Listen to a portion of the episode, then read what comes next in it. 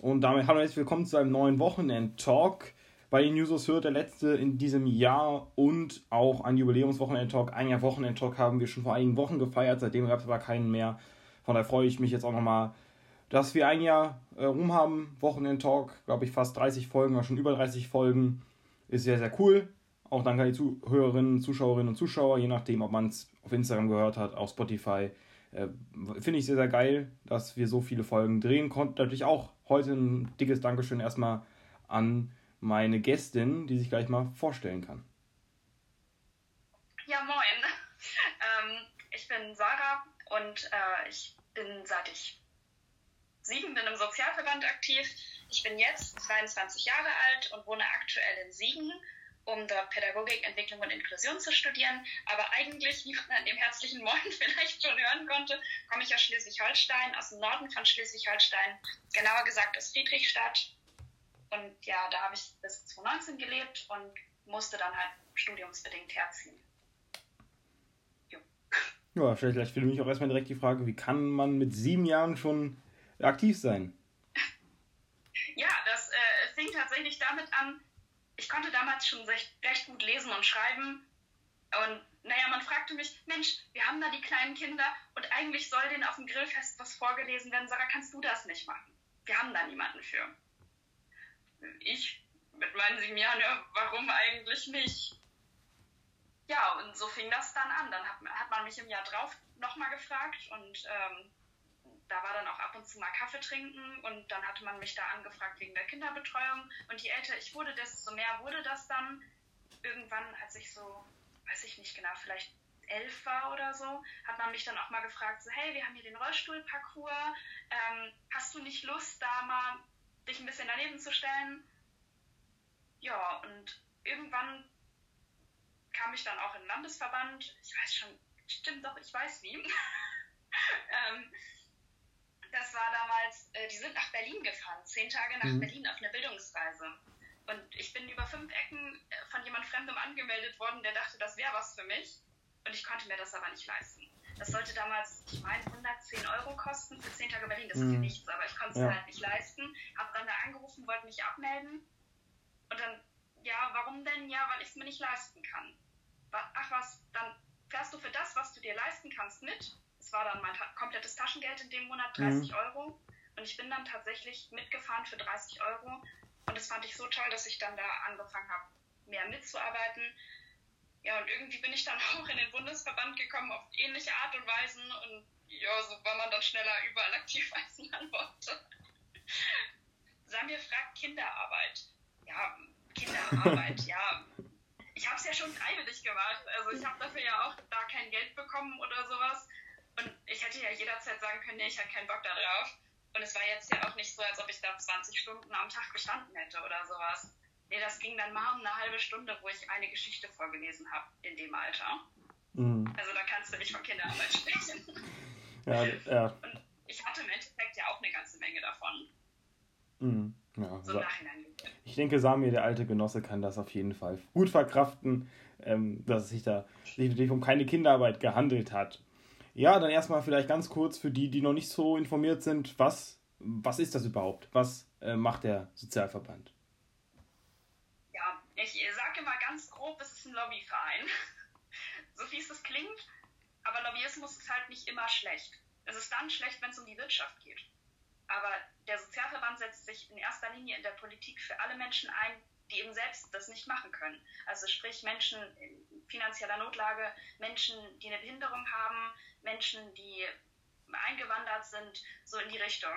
Ähm, alle, die eben selbst in der Politik keine Lobby haben, keine Stimme haben und das finde ich eigentlich schön. Und wenn, das, wenn Lobbyismus so genutzt wird, ist es ja auch im Endeffekt nichts Schlechtes. Ähm, also das ist zumindest das, was der Sozialverband im Endeffekt ist. Ähm, nun muss man immer dazu sagen, es gibt noch eine Jugend, in der bin ich mehr aktiv und ähm, die machen viel Veranstaltungen. Die versuchen viel auf Themen wie Inklusion aufmerksam zu machen, ähm, versuchen den, den Mutterverband so weit zu beeinflussen, das kann man sich so ein bisschen wie bei den Users und der mhm. SPD tatsächlich auch vorstellen. Nur, dass der Übergang ein bisschen schwieriger ist. Also, da ist es schon öfter so, dass die Jungen nicht so gern gesehen sind, leider. Mhm. nicht von allen. Das ist nur manchmal so. Aber das, das kennen wir, glaube ich, alle so ein bisschen, wenn wir mit unseren Themen in die SPD kommen, dass dann erstmal gesagt wird, ja, hm, was du nicht meinst, kleb mal erstmal Plakate. Ja, ja.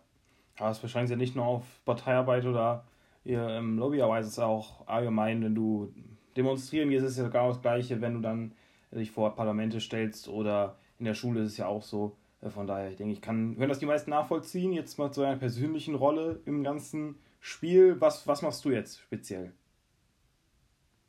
Ja, also aktuell bin ich Beisitzerin im Bundesjugendvorstand und bin Beisitzerin im Landesvorstand und äh, versuche gerade so ein bisschen Kontakt zu meinen Kreis- und Ortsvereinen irgendwie herzustellen. Ähm, ich habe so ein paar Pläne auf der Bundesverbandstagung, ein bisschen was zu ändern und dafür brauche ich die eigentlich im Boot. Mhm. Aber die melden sich gerade noch nicht von mir. Mal gucken, was da wird. Ähm, ja, aktuell ist so unser, unser größtes Projekt. Wir planen eigentlich eine Schleswig-Holstein-Freizeit im Sommer in Kooperation mit verschiedenen Landesverbänden, um dort Jugend wieder zu aktivieren. Da gab es in der Vergangenheit ein paar Schwierigkeiten und um sie ein bisschen zu unterstützen, wollen wir da halt hinfahren. Ja, ansonsten, ähm, was jetzt auch ein relativ großes Projekt ist, äh, von mir allerdings persönlich, wo mich der Sozialverband total großartig unterstützt hat. Ähm, ich habe vor, hier in meiner Stadt ein bisschen was in Richtung Barrierefreiheit ähm, zu verändern und ähm, schreibe da gerade einen größeren Antrag und kam da selbst dann an meine Wissensgrenzen. Und da haben die mich wahnsinnig toll unterstützt, dass ich ähm, in das kommende Gespräch dann nicht so völlig uninformiert gehe.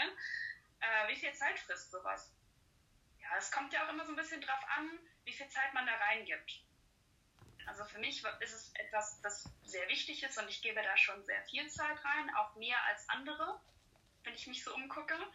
Und ja, weiß nicht, das ist auch immer so ein bisschen von Phase zu Phase unterschiedlich. Wenn wir gerade viele Sitzungen haben, also sprich, wenn dann eine, größere Landessitzung ist, vielleicht noch eine Veranstaltung dazwischen und eine Bundessitzung, ja, dann bin ich vielleicht auch mal ja, zwei Wochen zwei, drei Wochenenden im Monat unterwegs, komplett. Von Freitag bis Sonntag. Plus, minus. Mhm. Aber oder nichts ist, bin ich auch mal einen Monat überhaupt nicht im Sozialverband aktiv, in Anführungsstrichen, weil einfach nichts ansteht. Wenn vielleicht auch mhm. gerade, also im Sommer ist zum Beispiel auch immer ein Inklusionslauf in Berlin, ähm, also eine Art ähm, ja, äh, Rennen. Nur geht es halt nicht darum zu gewinnen oder Schnelligkeit, sondern es geht darum, auf das Thema Inklusion aufmerksam zu machen. Und da ist der Sozialverband auch immer groß mit im Boot. Und wenn sowas ansteht und dann kommt vielleicht noch eine Bundesjugendkonferenz oder sowas und dann muss man auf Landesebene noch was organisieren, dann ist es ganz viel. Ja, ja, manche machen ihren Sport, andere musizieren und dann ist das eben auch eine tolle Freizeitbeschäftigung. Und ich denke, es gibt Dinge, die weniger sinnvoll sind, beziehungsweise es gibt wenige Dinge, die noch sinnvoller sind. Aber was ich auf jeden Fall nochmal lobend erwähnen muss, dass du die Erste bist, nach einem Jahr Wochenend-Talk, die selbstständig den Kommentarbereich lesen kann, weil ich nicht mal die ganzen Kommentare vorlesen muss. Das ist auf jeden Fall ein Lob wert. Gut, dann habe ich. Dafür, dass ich das erste Mal Instagram benutze, ist das gar nicht so schlecht. Das ist sehr, sehr gut, auf jeden Fall. Gut, dann starten wir mit dem ersten Themenblock. Den hast du eigentlich eben auch schon relativ oft angeteasert. Inklusion. Ja, Inklusion. Ich denke, wenn man jetzt in Deutschland so eine Umfrage machen würde, was ist Inklusion, da würden einige noch ein bisschen ins Stammeln kommen. Von daher erstmal vielleicht die grundsätzliche Frage, was ist Inklusion? Zumindest in dem Kontext, den wir jetzt meinen. Das ist jetzt, kommt so ein bisschen drauf an. Also wenn ich das in, der, also in, in verschiedenen Kreisen anspreche, dann äh, heißt es oft so, ja, das ist doch, wenn Behinderte in die Schule gehen. Ja, das ist ein Verständnis von Inklusion, aber das vertritt nicht der Sozialverband. Und ich vertrete das, by the way, auch nicht. Das ist totaler Humbug. Im Endeffekt geht es darum, dass alle überall daran teilhaben können. Also es geht nicht um Menschen mit Behinderung, sondern es geht auch um Menschen mit Behinderung. Es geht aber auch um Menschen mit Migrationshintergrund und auch mit äh, es geht auch um Menschen ähm, aus schwierigen finanziellen Verhältnissen zum Beispiel. Das wollte ich gerade sagen. Ähm, ja, also im Endeffekt geht es darum, dass alle überall daran teilhaben können. Das ist, glaube ich, die hm. einfachste Definition, wie man das sehen kann. Ja, das ist ja schon mal kurz und knackig formuliert. Das heißt, wenn ihr jetzt irgendwann mal vom WDR gefragt werdet, zum Beispiel auf der Straße, dann wisst ihr, was ihr idealerweise zu sagen habt. Ja, du hast schon gesagt, ähm, ein bisschen gesagt, was der Sozialverband da gerne machen möchte. Vielleicht noch ein bisschen ausformulieren, was genau äh, ist jetzt euer Teilaspekt, den ihr im Bereich Inklusion vertretet und dann auch stark machen möchtet. Da beschränken wir uns gar nicht so auf einen Teilbereich, mhm. deswegen kann man das jetzt gar nicht so in, in fünf Stichpunkten oder so zusammenfassen. Aber natürlich ist Barrierefreiheit ein großes Thema. Ähm, da geht es nicht nur darum, dass auch Rollstuhlfahrer alles erreichen können, sondern auch zum Beispiel Menschen mit Krücken. Ich bin selbst aktuell auf Krücken unterwegs und erlebe, dass Menschen im Rollstuhl ganz andere Bedürfnisse haben als Menschen mit Krücken, obwohl man meinen müsste, es wäre das Gleiche. Mhm. Aber es geht zum Beispiel auch darum, dass Menschen, die gehörlos sind, an einem Talk wie diesem hier teilhaben könnten. Dass standardmäßig ein Dolmetscher vorhanden wäre. Oder was auch cool wäre, wo aktuelle Entwicklungen laufen, ähm, dass es ein digitales Dolmetschprogramm für Gehörlose gibt. Also eins, das automatisch quasi so, so äh, Google Sprachautomatik quasi hat, erkennt, was gesagt wird und das dann in Gebärdensprache dolmetscht. Ähm, aber es geht auch um Menschen, die zum Beispiel nicht sehen können vernünftig, dass immer die Kontraste da sind beziehungsweise diese Taststreit, Taktierschreibmeißen, glaube ich, ähm, am Boden. Das sind diese, mhm. manchmal lauft ihr doch auch durch die Städte und sind da so komische Rillen am Boden und man fragt sich, was soll das? Ist das damit der Regen besser abläuft? Nein, es ist tatsächlich für blinde Menschen, damit die mit dem Stock erfüllen können, wo sie gerade sind.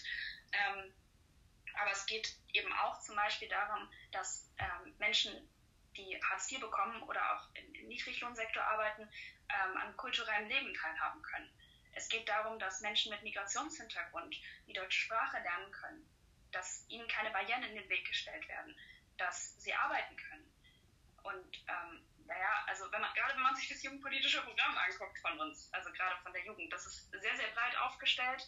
Ähm, also ich hatte jetzt erst eine Erstbewertung vom Koalitionsvertrag gelesen. Ähm, ja, auch mit sowas beschäftigen wir uns. Also wie gesagt, du merkst schon, es ist ultra breit. Ähm, da stand in der Erstbewertung als Kommentar ähm, zu dem Thema mit der Legalisierung von Marihuana, es wäre eine Forderung der Jugend. Und das stimmt, das steht bei uns im jugendpolitischen Programm. Aber da steht zum Beispiel auch was zur Nachhaltigkeit. Also deswegen, es lässt sich halt alles nicht so in fünf Stichpunkten irgendwie, sondern das mhm. ist schon sehr breit. Dann stelle ich mal eine Frage anders. Ähm, was denn für dich so der wichtigste Punkt? Ähm, also du, ich denke, alle, jeder Punkt ist wichtig, den finde ich auch jeden Punkt spannend, aber welchen Punkt wo, wo das, engagierst du dich so am stärksten und den, äh, den bringst du auch am gernsten, äh, äh, am gernsten, den, den vertrittst du am, am liebsten, danke. Ja, also mein Kernthema ist immer Chancengleichheit. Ich komme aus einer Familie, meine Eltern verdienen wenig Geld und bei uns war es zu Hause oft schwierig und ich habe erlebt, wie es ist, wenn man nicht die gleichen Chancen hat wie andere Menschen, weil die Eltern einem das nicht finanzieren können. Und das ist etwas, gegen das ich persönlich kämpfen möchte, weil ich finde, wir, wir leben in Deutschland. Ich, ich, ich versuche mich gerade runterzukochen, weil ich bei dem Thema ganz gerne explodiere. Mhm. Ich, ich verstehe, wir, wir leben in einem der reichsten Länder der Welt und selbst wir schaffen es hier nicht, dass alle Menschen die gleichen Startchancen haben. Und das finde ich ungerecht. Und das müssen wir ändern. Das geht einfach nicht. Mhm. Und ja, dafür trete ich ein. Also gerade wenn man sich das Schulsystem anguckt, was einfach eines der ungerechtesten Schulsysteme in ganz Europa ist, dann ich, ich könnte kochen. Mhm. Ja, dann gehen wir doch mal direkt auf dieses Kochtopf-Thema ein. Ich denke, also gerade auch viele unserer Hörerinnen, Zuschauerinnen und Zuschauer sind ja auch noch im schulpflichtigen Alter oder alle sind hoffentlich zur Schule gegangen. Äh, ja, dann gehen wir etwas Thema ein. Was, was muss ich denn noch, also erstmal, wie ist die Situation aktuell im, im, im Bildungsbereich, die du so, wie du so wahrnimmst? Also, zuerst einmal erlaubt mir die Vorbemerkung, ähm, ich komme aus Schleswig-Holstein. Das bedeutet, meine Erfahrung mit dem Schulsystem habe ich in Schleswig-Holstein gemacht. Und ähm, ja, ich, ich kenne mittlerweile auch durch meine Arbeit und äh, durch verschiedenste Gespräche doch durchaus das ein oder andere hier in Nordrhein-Westfalen, aber das Schulsystem in Schleswig-Holstein funktioniert doch noch geringfügig anders. Mit anderen Worten, das, was ich sage, muss nicht zwangsläufig mhm. auf NRW hinkommen. Ähm, ich habe die Erfahrung gemacht, dass äh, es einen wahnsinnigen Einfluss hat, wie viel Geld die Eltern haben. Ich habe die Erfahrung gemacht, dass es einen wahnsinnigen Einfluss hat, wo man auch wohnt. Also gerade Schleswig-Holstein ist ja auch ein Flächenland so wie NRW ja auch, wenn man nicht gerade im Pott wohnt. Ähm, no front an alle, die sich gerade beleidigt gefühlt haben. Ähm, wie gesagt, ich komme nicht von hier, ich, ich meine das nicht böse. ähm, und also ich komme ursprünglich vom Dorf Beispiel nicht unbedingt möglich, ohne dreieinhalb Stunden mit sieben verschiedenen Bussen zur Schule zu fahren, auf ein Gymnasium zu gehen. Auch wenn man vielleicht die Noten gehabt hat. Dann sind solche Dinge mit vorgekommen wie, ja, dann, dann müsst ihr euch halt einen Taschenrechner kaufen, der 120 Euro kostet. Oder einen Computer. Weil mhm. ansonsten könnt ihr nicht am Unterricht teilhaben. Dann müsst ihr die Schule leider verlassen. Ja. Ich habe miterlebt, dass ich, also in, in meinem konkreten Fall war es zum Beispiel so, ich weiß, ich oute mich jetzt als Streber, aber ähm, ich, ich habe, ihr müsst euch vorstellen, ich habe erst einen Hauptschulabschluss gemacht, dann einen Realschulabschluss und dann über die berufliche Schule ein Abitur. Und nach dem Realschulabschluss, den ich mit einer Note von 1,1 gemacht habe, stand bei mir in Frage, ob ich überhaupt das Abitur machen kann. Nein, nicht, weil ich nicht die Noten gehabt hätte, darum ging es nicht. Nein, meine Eltern konnten sich die Busfahrkarte nicht leisten. Meine Mama musste dann von 450 auf halbtags gehen, um mir die Busfahrkarte zu finanzieren. Und den Taschenrechner, dafür musste ich mein Weihnachts- und Geburtstagsgeld ge geben, weil ansonsten wäre das nicht gegangen. Ich hätte mein Abitur nicht machen können, wenn ich nicht die Unterstützung gehabt hätte von familiärer Seite, die ich hatte. Und die waren weiß Gott nicht damit einverstanden, dass ich Abitur hätte, also machen wollte. Mhm. Ich hätte lieber eine Ausbildung machen sollen. Und das geht in unserem Schulsystem nicht. Also, ihr merkt, was ich meine. Ich finde dafür nicht mal eine, Wort, irgendeine Wortwahl, um zu beschreiben, wie ungerecht ich das finde. Also, kurzum, wir brauchen eine Schule für alle, die an mehr Standorten angeboten wird als die Gymnasien jetzt. In dieser einen Schule für alle muss es eine wesentlich bessere Personalausstattung geben. Und es muss möglich sein, nahtlos alle Abschlüsse machen zu können. Es muss die Möglichkeit geben, jeden Schüler individuell zu fördern, der dies braucht. Und das darf nicht vom Geldbeutel der Eltern abhängen. Wenn ich so ein bisschen meine Traumvorstellung formuliere, dann sehe ich immer eine Schulklasse wie heute, nur eben auf einer Schule für alle. Also sprich, da sitzen dann Kinder, die machen einen Hauptschulabschluss, die machen einen Realschulabschluss und die machen ein Abitur. Alle gemeinsam in einer Klasse. Aber diese Klasse hat insgesamt drei Lehrkörper. Ein Lehrer und zwei Sozialpädagogen, sodass man eben Bindifferenzierung betreiben kann. Also sprich, die Klassengruppe teilen kann in drei ich, ich freue mich, Leistungsstufen zu sagen, aber im Endeffekt ist es ja das, weil es muss irgendwo einen Weg geben und es wird immer Kinder geben, die leistungsmäßig nach oben oder nach unten ausschlagen. Und so kann man eben pro Thema, pro Fach diese Klasse teilen und jedem die individuelle Förderung zukommen lassen, die dieses Kind braucht. Und man darf halt auch nicht irgendwie vergessen, wenn man jetzt eine Regelklasse von 30 Schülern hat, dann hat man später Lerngruppen von 10 Kindern. Das ist ja ein ganz anderer Personalschlüssel. Und so würde ich mir das wünschen. Mhm. Was man da nicht vergessen darf, sind auch in dem Entwurf ist es weiterhin notwendig, dass es pro Integrationskind, also pro I-Kind, eine I-Kraft, also eine Integrationskraft gibt, die dann aber nicht mehr nur für das Kind zuständig ist, sondern für die jeweilige Lerngruppe, in dem das Kind dann gerade lernt. Mhm. Ja, das ist ja schon auf jeden Fall schon mal ein sehr guter Input. Ähm, ja, sag, ich sage einfach gleich mal zwei Sachen dazu, um auch ein bisschen ins Gespräch meine Erfahrungen reinbringen zu können. Ich denke, ja, ich habe auch einen, gerade einen Taschenrechner in meiner Schultasche drin, der 80 Euro gekostet hat und den habe ich in der siebten Klasse mir anschaffen müssen, wo ich mir frage, warum braucht man einen Taschenrechner mit Grafikfunktion äh, der siebten Klasse? Das ist natürlich, das ist, das ist, also das, da hast du gesagt, da finden, finden keine Worte, das ist komplett richtig, man findet dafür auch keine Worte. Ähm, ich, ich habe ja, ich habe ja Glück, ich habe ja, ich, also ich kann, ich kann, ich hab ne, ich kann mir viele Sachen eben leisten ähm, habe eine normal, bin in einer normalen, finanziell gestellten Familie drin. Ich konnte zum Beispiel von nach Buchenwald fahren, ein Konzentrationslager. Das hat natürlich auch alles Geld gekostet, damit äh, mit einer Kasse hinzufahren. Und es gibt Kinder, die das vielleicht nicht können. Da sagen Leute, Fördervereine gibt es, aber wie oft möchte man im Jahr zum Förderverein rennen, für einen Taschenrechner, für eine Fahrt, ähm, für einen Ausflug, das möchte eben auch kein Kind machen. Und da hast du eben vollkommen recht. Äh, jetzt wieder zu, zu meiner Frage. Also findest du sagen, dass das Gesamtschulsystem äh, quasi das nicht das Perfekte ist, aber ein, ein gutes ist. Wenn man jetzt zum Beispiel noch mehr Sozialpädagogen hätte, wäre es eine gute Ergänzung. Ja, also ich finde grundsätzlich das Konzept Gesamtschule gut. Ich finde halt nur, wie es aktuell läuft, nicht gut. Also man hat sich ja damals gedacht, ja, dann schließen wir halt die Förderschulen und machen da dann Gesamtschulen und dann läuft das schon irgendwie. Aber nein, so läuft das eben nicht. Du brauchst für genau sowas, das ist natürlich aus pädagogischer Sicht sinnvoll, weil alle Kinder gemeinsam lernen und auch voneinander lernen. Aber das kann nicht funktionieren, wenn du nicht das vernünftige Personal dafür hast und die Lehrer nicht eine spezielle Ausbildung bekommen haben. Also, ich habe, also, vielleicht nochmal zum Sozialverband. Ich habe dann in, in Schleswig-Holstein im Landesverband damals ähm, über Jahre hinweg fast jedes Seminar geteamt. Einfach weil es mir auch Spaß gemacht hat. Und ich so die Möglichkeit hatte, mitzufahren. Ich hätte mir ja den Teilnehmerbeitrag gar nicht leisten können. Und ähm, das war für mich dann quasi eine gute Ergänzung. Ich habe damals dann relativ viel Erfahrung mit verschiedenen Behinderungen gesammelt, weil wir dort immer wieder Teilnehmer hatten, die Behinderung hatten. Und das war für mich total welterweiternd, weil ich ganz viel gelernt habe tatsächlich.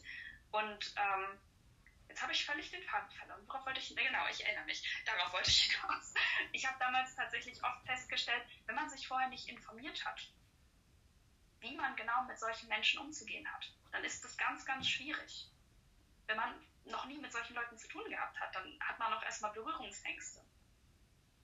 Und das kann nicht funktionieren, wenn man dem Lehrer nicht mal vorher gesagt hat, so du hast jetzt ein Kind mit einem Down-Syndrom, dann musst du das und das beachten. Und das ist eben nicht passiert.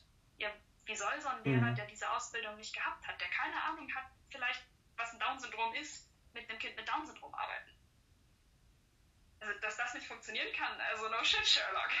Mhm. Ja. Ja, da hast du recht. Das ist.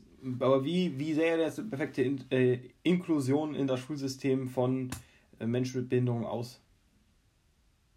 Also ich will, würde, ich finde diese Lerngruppen Ich finde auch mhm. Lerngruppengröße von ungefähr zehn Schülern, SchülerInnen, Entschuldigung, ähm, gut. Also das passt. Und ich denke, wenn man dort ähm, in diese Lerngruppen äh, Menschen mit Behinderung integrieren würde, dann wäre das kein Problem. Das würde halt bedeuten, wie gesagt, dass ein Mensch mit Behinderung ist ein, ein also benötigt eine I-Kraft, eine Integrationskraft. Das ist dann ein Integrationskind. Also das ist ja heute schon so. Ähm, das Problem ist ähm, das Labeling. Also wenn man einem Kind eine Integrationskraft zur Verfügung stellt, sagt man auch immer gleich, du schaffst das nicht alleine. Und dieses Kind kriegt niemals die Chance, selbst mal Dinge zu probieren weil immer der Integrationshelfer daneben steht. Oder die Integrationshelferin. Ähm, ja, und das macht halt ein Problem. Andersherum, stellst du diese, diese I-Kraft dort nicht hin, funktioniert das genauso wenig. Und deswegen würde ich es eben gut finden, wie gesagt, in meinem Modell hat diese Lerngruppe von zehn Personen ja sowieso schon mal einen Sonderpädagogen oder Lehrer, Lehrerin. Ähm, naja, und äh, dann, wenn das für jeden Menschen mit Behinderung, für jeden ähm, Menschen mit Migrationshintergrund, ähm, der vielleicht noch nicht so gut Deutsch spricht oder sowas, also jeder, der aktuell schon Förderbedarf hätte. Jeden Menschen, der dort in der Lerngruppe ist, käme noch eine I-Kraft obendrauf. Sprich, es kann sein, dass der Personalschlüssel dann im Endeffekt 1 zu 1 ist. Mhm. Oder 1 zu 2. Und dann würde das eben auch funktionieren, wenn ein Mensch mit Behinderung in der Regelschule geht. Kann halt nur nicht funktionieren, wenn der Lehrer dafür keine Ausbildung bekommen hat und es kein mehr Personal, whatever, gibt. Also, mhm. Ich verstehe nicht, wie man auf die Idee kommt, dass das funktionieren kann. Mhm. Ja, ich habe als letztens wieder hier bei uns in der Stadt Hürth ähm, in, äh, in der Sitzung vom Ausschuss für Bildung, Inklusion und Soziales und da ging es dann eben auch um Klassengrößen, um kleinere Klassengrößen. Äh, da sollte auf 23 verkleinert werden, deswegen musste man einen Kompromiss finden auf 25, weil es nicht genug Lehrkräfte gibt. Äh, wie, also wie, das wäre natürlich jetzt, ich denke, so Lehrkräfte anwerben, das kann natürlich auch nicht von heute auf morgen das wäre natürlich auch ein Prozess von mehreren Jahren, vielleicht sogar ähm, ja, fast schon zehn Jahren. Wie, wie soll das funktionieren? Müssen ja auch nicht unbedingt zwangsläufig Lehrkräfte sein. Also ein Lehrer pro, oder eine Lehrerin pro Klasse wäre halt gut. Mhm. darum geht es gar nicht. Aber das haben wir ja jetzt auch schon. Also in meinem Modell sind die anderen zwei Menschen ja Sozialpädagogen oder Sonderpädagogen. Oder jeweils das weibliche Pardon.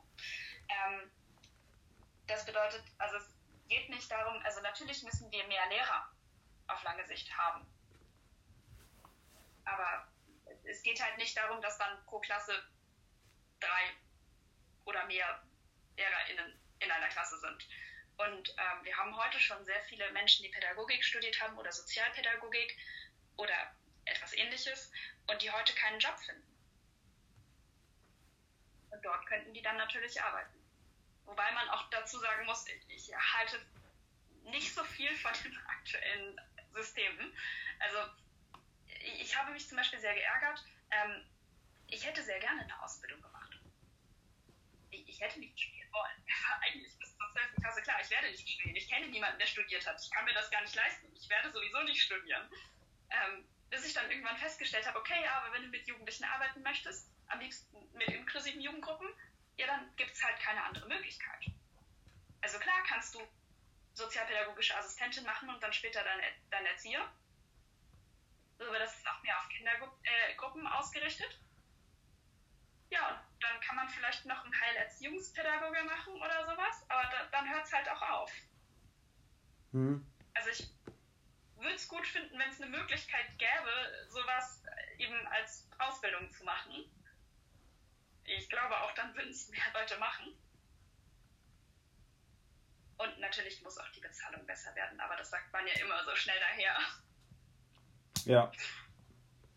Aber das ist tatsächlich etwas, was ich nicht so ganz verstehe. Also gerade mhm. Pädagogen und Pädagoginnen, Sozialpädagoginnen, alles, was so in die Richtung ist, das sind, ist ja die Zukunft für junge Leute quasi. Ja. Also, wenn es diese Menschen nicht gibt, wer, wer soll sich denn um die Zukunft von morgen kümmern? Also das ist meiner Meinung nach einer der wichtigsten Jobs, den du in der Gesellschaft haben kannst. Und dass der dann so schlecht bezahlt wird, das ist wieder auch so ein Ding, was ich nicht verstehe. Mhm. Um jetzt, jetzt den Haken zu schlagen auf das Politische, äh, ist jetzt quasi, wenn ich es richtig verstanden habe, die Aufgabe jetzt vom, vom, vom Sozialverband, das jetzt der Politik beizubringen äh, und dann ja, quasi diese Lobbyarbeit dann zu leisten. Wie sieht das jetzt konkret aus? Ähm, also zum Beispiel, äh, das ist jetzt eine größere Sache, äh, die gewesen ist. Ähm, wir hatten ein Gutachten äh, erstellen lassen zum Thema Einsamkeit. Gut, falls ein Zufall, dass das mit der Corona-Pandemie zusammengefallen ist, passte aber gut. Mhm. Und äh, das ist tatsächlich vorgestellt worden und ähm, das hat in der Öffentlichkeit große Wellen geschlagen und dann äh, ist der Sozialverband tatsächlich aufgrund dieses Gutachtens in verschiedene Ausschüsse eingeladen worden, um das dort nochmal vorzustellen. Auch in der, äh, wenn mich nicht ganz alles täuscht, äh, das bin ich mir jetzt gerade nicht mehr 200%ig sicher, aber ich meine, dass das so gewesen ist. Ähm, dass die sogar in diese äh, Ministerpräsidentenkonferenzen mit eingeladen wurden, das mhm. eine Mal, ähm, und dort was zum Thema Einsamkeit erzählen sollten. Corona-Meetings. Mhm. Also, es ist dann natürlich nur eine beratende Funktion. Logisch. Ist halt nicht drin. Aber es ist halt schon, also, mir würde jetzt konkret nichts einfallen, aber äh, ich habe schon öfter mitbekommen, dass. Äh, es wichtigere Anhörungen gab und hinterher habe ich auch so das, den ein oder anderen Inhalt von uns in den Pressemitteilungen gesehen. Also scheint was zu bringen. Auf jeden Fall. Das ist ja dann auch sicherlich ein gutes Gefühl, wenn man dann so in Bezug auf die Arbeit hat. Ja, dann freue ich mich erstmal, dass wir das Thema Inklusion beim schulischen Bereich oder ja, haben wir gelernt, die verschiedenen Facetten davon äh, ja, wer Inklusion haben wir jetzt mal, sage ich mal, jetzt nicht abgefrühstückt. Ich denke, es gibt noch viel mehr. Wir wollen natürlich auch unsere Stunde oder unsere Zeit noch bis 7 Uhr äh, noch sinnvoll nutzen. Äh, was sind denn so neben Inklusion noch für dich sehr wichtig, so wichtig, wichtige Bereiche, die du gerne ähm, ja, ansprechen möchtest? Fällt mir jetzt auf Schlag was ein. Meine Kernthemen sind immer Chancengleichheit, Bildung und Inklusion. Und das haben wir jetzt irgendwie alles schon angesprochen. Mhm. Dann würde ich einfach nochmal äh, eingreifen und noch sagen, was die Zuschauer und Zuschauer noch im Vorfeld ähm, meinten. Viele haben noch über äh, das Altern gesprochen, über Rente. Ähm, ja, erstmal, was kannst du dazu sagen? Oder erstmal so ein Aufschlag, sag ich mal. Ja, die Rente ist jetzt nicht unbedingt mein Kernthema. Um ehrlich zu sein, ist es ein Kernthema des Mutterverbandes. Die Jugend nimmt sich da immer ganz gerne raus. Über Rente wird von denen genug mhm. gesprochen. Mhm. So in die Richtung geht das. Aber natürlich stimmt es, das ist ein wichtiges Thema. Ähm, ja, ich bin da ehrlich gesagt ein bisschen raus. Also gesetzliche Rente hat sich vermutlich mehr oder weniger erledigt. Was die Aktienrente bringt, wenn wir sehen, wenn man dem Lindner, Lindner glaubt, ja wahrscheinlich eine Menge. Gut, dann äh, dieselbe Fragestellerin, die auch noch was mit der Rente hatte, dann hatte auch noch was, glaube ich, was vielleicht eher ähm, hier in die Karten spielt. Das ist nämlich die, die, die, die Wechselwirkung, die Gemeinsamkeit zwischen äh, Sozialpolitik und Klimapolitik. Also wiefern Klimapolitik und Sozialpolitik sich behindern und inwiefern sie sich auch weiterhelfen. Ich denke, das ist vielleicht dann äh, den ja, Fragenteil kannst du vielleicht etwas besser beantworten. Genau, ja. Also im Endeffekt bin ich halt niemand, der wahnsinnig fürs Klima brennt. Das ist ehrlich gesagt immer so ein bisschen so dieses, ich sehe, wir brauchen diese Welt und ich würde verdammt gerne überleben. Mhm. Das ist kein Herzensthema von mir, aber ich halte das für wahnsinnig wichtig. Es ist immer so ein bisschen so dieses, sag mir bitte, was ich tun soll und dann mache ich das. wir brauchen diese Welt und wie gesagt, überleben wäre cool. Und wäre auch cool, wenn meine Kinder oder die Kindeskinder davon dann noch überleben könnten. Ähm, ja, wo ich halt immer so ein Stück weit das Problem sehe, ist, dass Menschen mit wenig Geld vernachlässigt werden. Also das, das kenne ich auch aus meiner Jugend. Ähm, Klassenfrühstück und alle haben die Biowurst mitgebracht, nur ich nicht. Weil meine Eltern sich keine Biowurst leisten konnten. Ja, und dann ging's los. Ja, warum hast du denn keine Biowurst mitgebracht? Ja, weil das teuer ist. Weil das eben sich nicht jeder leisten kann. Ähm, ums Autofahren geht. Also ich weiß, dass meine Eltern schon jetzt häufiger gesagt haben, ja, das wird jetzt echt eine kritische Sache. Also es ist jetzt schon öfter irgendwie angeklungen, ja, kann sein, dass meine Schwester ihr Hobby aufgeben muss, weil sie nicht mehr dahin kommt. Auf dem Land fahren nicht ständig die Busse, mhm. wie in Berlin. Die S-Bahn, alle zwei Minuten. Und da sehe ich halt schon ein echtes Problem, dass solche Menschen dann abgehängt werden. Also Menschen, die auf dem Auto angewiesen sind, weil sie mit ÖPNV einfach nicht von A nach B kommen. Menschen, die sich eben nicht, äh, naja, für 20 Euro das Kilo Fleisch kaufen können. Mhm. Lebensmittel werden sowieso schon immer teurer. Und ich meine, klar kann man sagen, ja, man kann sich ja auch vegetarisch ernähren. Ja, aber das ist eine individuelle Entscheidung und ich finde, diese Entscheidung sollte auch jeder individuell treffen können und nicht aufgrund des Geldes treffen mhm. müssen. Also das ist wieder dann so ein Gerechtigkeitsding. Mhm. Wenn man sich vegetarisch oder vegan ernährt, ja, feel free, freut mich. Aber es ist eben nichts, wozu jemand gezwungen werden sollte, weil er eben sonst sich das Essen nicht leisten kann. Mhm. Ja, ein Argument, das ich in dem Kontext auch aufhöre, ist so, im Jahr. Fleisch soll teurer werden, auf jeden Fall, weil ähm, das ist ja auch nicht so schlimm dann für auch für die etwas finanziell schwächeren Menschen, weil früher hat man ja auch erstmal nur Sonntagsfleisch gegessen und äh, ja, ist ja kein Problem. Ja. Erstmal kurz deine Meinung zum Statement gerade. Ich denke, das ist recht eindeutig. Und ähm, wie teuer soll Fleisch werden? Sollte Fleisch teurer werden? Und wo ist so ein bisschen die Grenze? Ich weiß, du kannst jetzt keinen festen Preis sagen, aber so was. Sorry, gerade schon wieder koche. Ja. Ich habe Zeiten erlebt, wo meine Mama gehungert hat, damit wir was zu essen haben, wir als Kinder.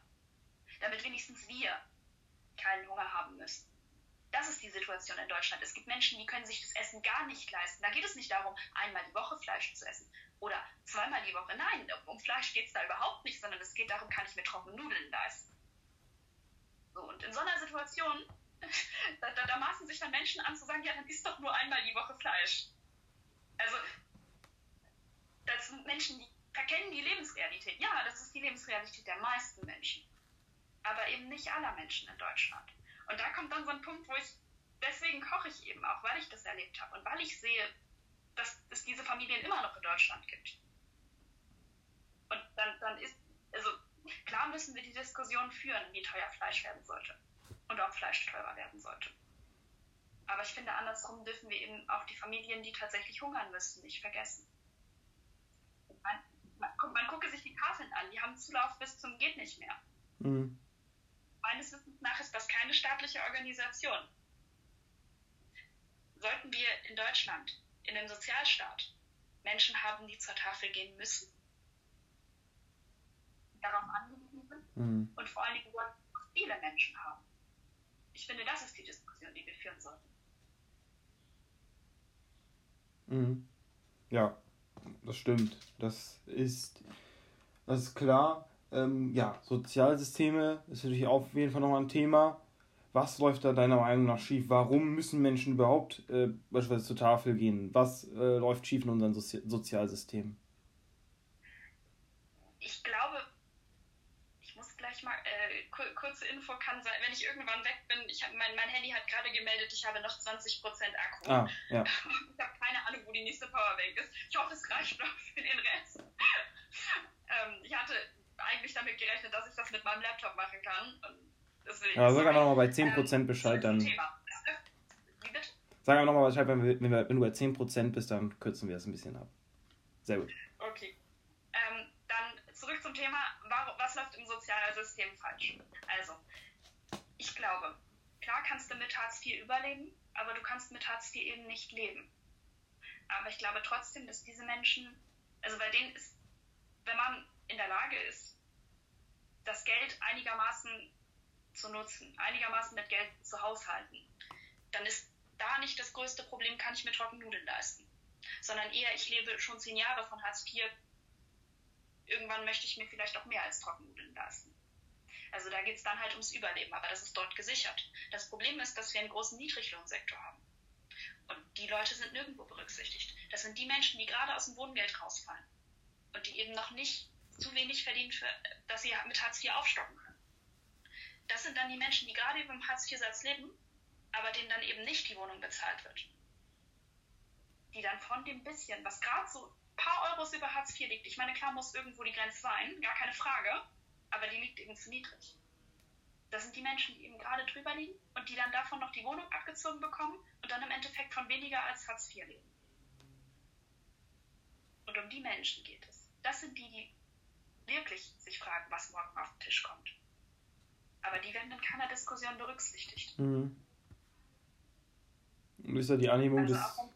Ist ja die Anhebung des Entschuldige. Kein Problem, sorry, mein Fehler. Ist ja die Anhebung des Mindestlohns äh, eine Lösung oder ist es die Lösung oder was muss jetzt noch folgen?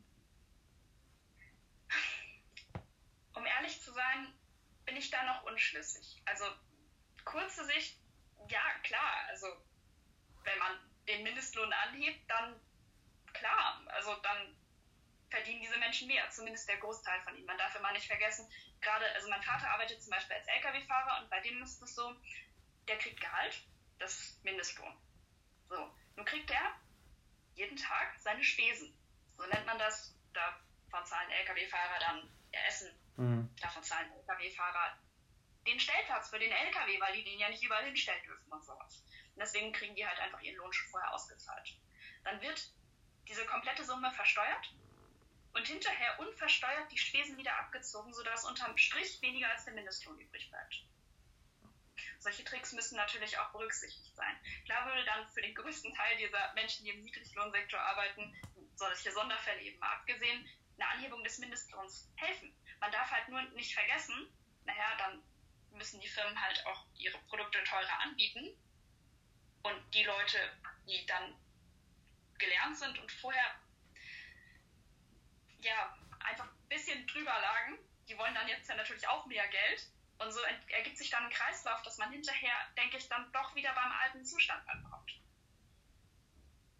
Also grundsätzlich glaube ich, kurzfristig ist eine Anhebung des Mindestlohns deswegen erstmal eine Lösung.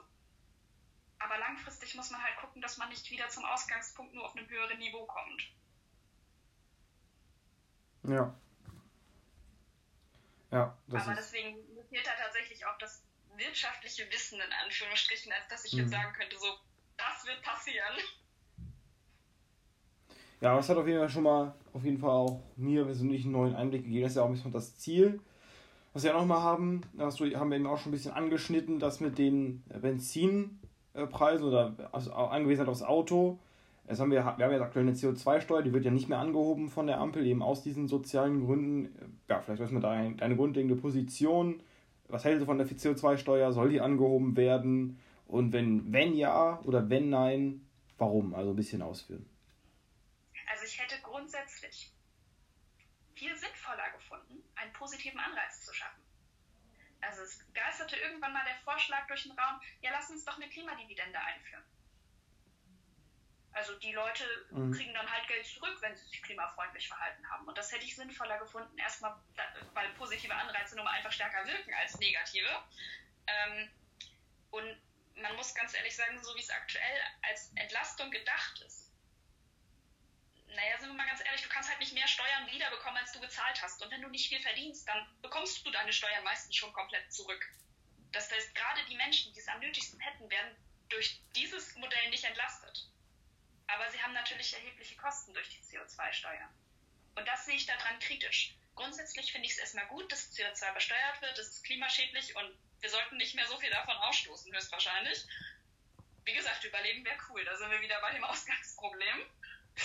Aber ähm, wir müssen halt gucken, dass ausgerechnet die Menschen, die am meisten davon belastet werden, dann auch tatsächlich entlastet werden an der anderen Seite. Und wie gesagt, mit dem aktuellen System, wenn du kriegst halt ein bisschen mehr als Pendlerpauschale wieder, vergisst du halt genau diese Menschen. Und das ist halt das große Problem. Und ja, eine Pendlerpauschale, äh, die bringt halt auch nur den Leuten was, die tatsächlich zur Arbeit pendeln. Also sprich, man stelle sich vor, du hast jemanden, der wohnt auf dem Dorf und arbeitet im Homeoffice, hat also kaum Fahrtkosten, aber muss einmal die Woche ein paar Kilometer weiter in die nächste Stadt fahren, um dort einzukaufen, weil es auf dem Dorf keinen Einkaufsladen gibt. Die werden davon halt auch nicht entlastet. Also man darf halt, ja. wie gesagt, nicht vergessen, dass es einfach zu viele Fälle gibt, wo man da rausfällt. Allein deswegen hätte ich auch schon eine Klimadividende sinnvoller gefunden. Naja. Müssen wir den, den CO2-Preis jetzt anheben? Ja, damit er ordentlich funktioniert, höchstwahrscheinlich schon. Ja. Und wie gesagt, mhm. also wir sollten nicht mehr so viel CO2 ausstoßen, das sehe ich. Das macht Sinn. Aber wie gesagt, bitte dann nicht zu Lasten von den Leuten, die sowieso schon wenig haben. Und man muss ja auch ganz ehrlich sagen, jetzt gehe ich mal wieder gerade ein bisschen in, in äh, mein Studium. Also soziologische Studien haben halt auch herausgefunden, dass vor allen Dingen Menschen, die wenig Einkommen haben, auf dem Land wohnen und Menschen, die viel Einkommen haben, tendenziell häufiger in der Stadt wohnen. So, das bedeutet, wer ist tatsächlich auf Benzin angewiesen? Genau, gerade die Menschen, die wenig haben. Mhm. Ja. Und das ist dann ungerecht, dass ausgerechnet die davon nicht entlastet werden. Das ist korrekt. Ja. Ja, dann ähm, komme ich langsam schon mal zum Ende des Wochenend-Talks, aber kein Problem, wir, äh, keine Sorge, wir werden noch ein paar äh, Fragen stellen. Erst einmal, ja, wir haben jetzt von vielen Momenten auch gehört, ähm, von dir persönlich. Äh, was war so der Moment äh, oder der Augen, Augenblick, die, die Inspiration, sag ich mal, weshalb du sagst, ich stehe morgens auf und tue das, was ich tue, das, ich bin aktiv, ich kämpfe gegen die Ungerechtigkeiten in unserem Land an äh, was für ein Moment oder was für eine Inspiration hast du da? Also, das ist halt immer so ein bisschen aus meiner eigenen Biografie. Ich habe erlebt, wie es ist, wenn man auf andere Hilfe, also fremde Hilfe angewiesen ist. Und ich kann eine Handvoll Menschen in meinem Leben aufzählen, wegen denen ich heute da bin, wo ich bin. Und ich bin diesen Menschen unglaublich dankbar. Aber ich stelle mir immer vor, was wäre, wenn es diese Leute nicht gegeben hätte. Nimmt man, zum Beispiel die damalige Landesjugendreferentin, die mich damals nach Berlin hat mitfahren lassen. Ich habe das erste Mal eine größere Stadt gesehen. Ich habe das erste Mal erlebt, dass mir jemand zutraut, dass ich auch alleine von A nach B komme. Ich habe das erste Mal, ich bin das erste Mal mit einer S-Bahn gefahren. Ich, ich habe ganz neue Horizonte für mich mhm. entwickelt. Das, das war eine ganz neue Welt, die sich da eröffnet hat. Und im, im Nachhinein ich, ich wäre nie der Mensch geworden, der ich heute bin, wenn es diese Möglichkeit für mich nicht gegeben hätte. Und dann frage ich mich, wie gesagt, immer wieder, ja, was, was wäre denn, wenn es diese Frau nicht gegeben hätte? Und dann denke ich mir, ja, aber ich bin sicherlich nicht das einzige Kind, was in so einer Situation steckt oder stecken wird in der Zukunft. Und vielleicht kann ich für irgendwen in der Zukunft so ein Mensch sein. Hm. Vielleicht kann ich dafür sorgen, dass kein Kind mehr so aufwachsen muss wie ich. Und das wäre wär schön. Ja, das waren ja jetzt sehr inspirierende Worte auf jeden Fall. Äh, wenn jetzt jemand, ich denke, es werden jetzt viele geben, die sagen, boah, das hört sich gut an, äh, ich möchte auch was tun. Äh, was für Optionen gibt es da? Sei es jetzt Engagementsmöglichkeiten, Unterstützungsmöglichkeiten, was finanzielle Art angeht oder auch einfach weitere Informationsquellen. Was kannst du da unseren Zuschauerinnen, Zuschauer, Zuschauern oder Zuhörerinnen und Zuhörern empfehlen? Da gibt es tatsächlich so furchtbar viel. Also im Endeffekt, schaut in eurem Umfeld, guckt, wem ihr da Mut zusprechen könnt. Ähm, engagiert euch bei Tafeln oder ähm, tragt Inklusion in eure Parteigliederung. Also ich sehe das auch, ich, ich sitze äh, also äh, im Sozialausschuss hier in Siegen und ich sehe das da, also alleine immer wieder, wenn ich dann ankomme, ja, aber so können wir das nicht machen. Ja, wieso denn nicht? Ja, das schließt gerade die und die und die Menschengruppen aus da, da bringe ich eine neue Perspektive rein. Beschäftigt euch mit dem Thema, schaut euch Dokumentationen an, sprecht mit Menschen, die eine Behinderung haben. Wenn ihr vielleicht an der Uni seid und ähm, so wie ich Arbeiterkind, gründet irgendein Referat, ein autonomes Referat, ein Arbeiterreferat. Klar, das finden die Rechten immer nicht so geil, aber alleine deswegen schon. Im Sozialverband ist halt das Ding, wenn ihr da Bock drauf habt, werdet Mitglied. Die haben auch eine ganz, ganz tolle Rechtsberatung, wenn ihr mal Probleme mit zum Beispiel eurer Krankenkasse habt, so wie ich. ähm, dann kann man sich da an ganz, ganz vielen Stellen engagieren und die unterstützen euch, wie gesagt, an ganz vielen Stellen wirklich großartig und die haben für ganz viele Themen ganz tolle Fachleute. Ähm, ja, was, was es noch? Wo kann man sich noch engagieren? Eigentlich überall. Ich denke, da wurden jetzt genügend Optionen geliefert und ich weiß auch, dass wir ganz tolle ähm, äh, Follower haben hier, die sich ja sicherlich äh, mal umschauen werden, was es so zu erledigen gibt. Dann möchte ich mir erstmal für, für die Zeit, für das Interesse der Zuschauerinnen und Zuschauer, aber natürlich auch ganz insbesondere äh, für deine Zeit äh, und auch für die tollen äh, Erfahrungen Aspekte, die du reingebracht hast. Das, ich ich finde, das war eine super Jubiläumsfolge. ist auf jeden Fall ganz oben mit dabei, wenn, wenn ich meine Top aufstellen müsste und würde nochmal nicht das Wort übergeben. Ja, äh, vielen Dank an alle Zuschauer, vielen Dank an dich, dass ich heute hier sein durfte. Und ja, wenn heute nichts mehr anliegt, wünsche ich allen einen schönen Abend und ein schönes Wochenende. Einen schönen vierten Advent. Da schließe ich mich sehr, sehr gerne an. Hört auch gerne mal unsere anderen Folgen auf Spotify an oder hier direkt auf Instagram. Ja, ebenfalls einen schönen vierten Advent. Bleibt gesund und wir sehen uns im neuen Jahr wieder im Wochenendtalk. Tschüss. Tschüss.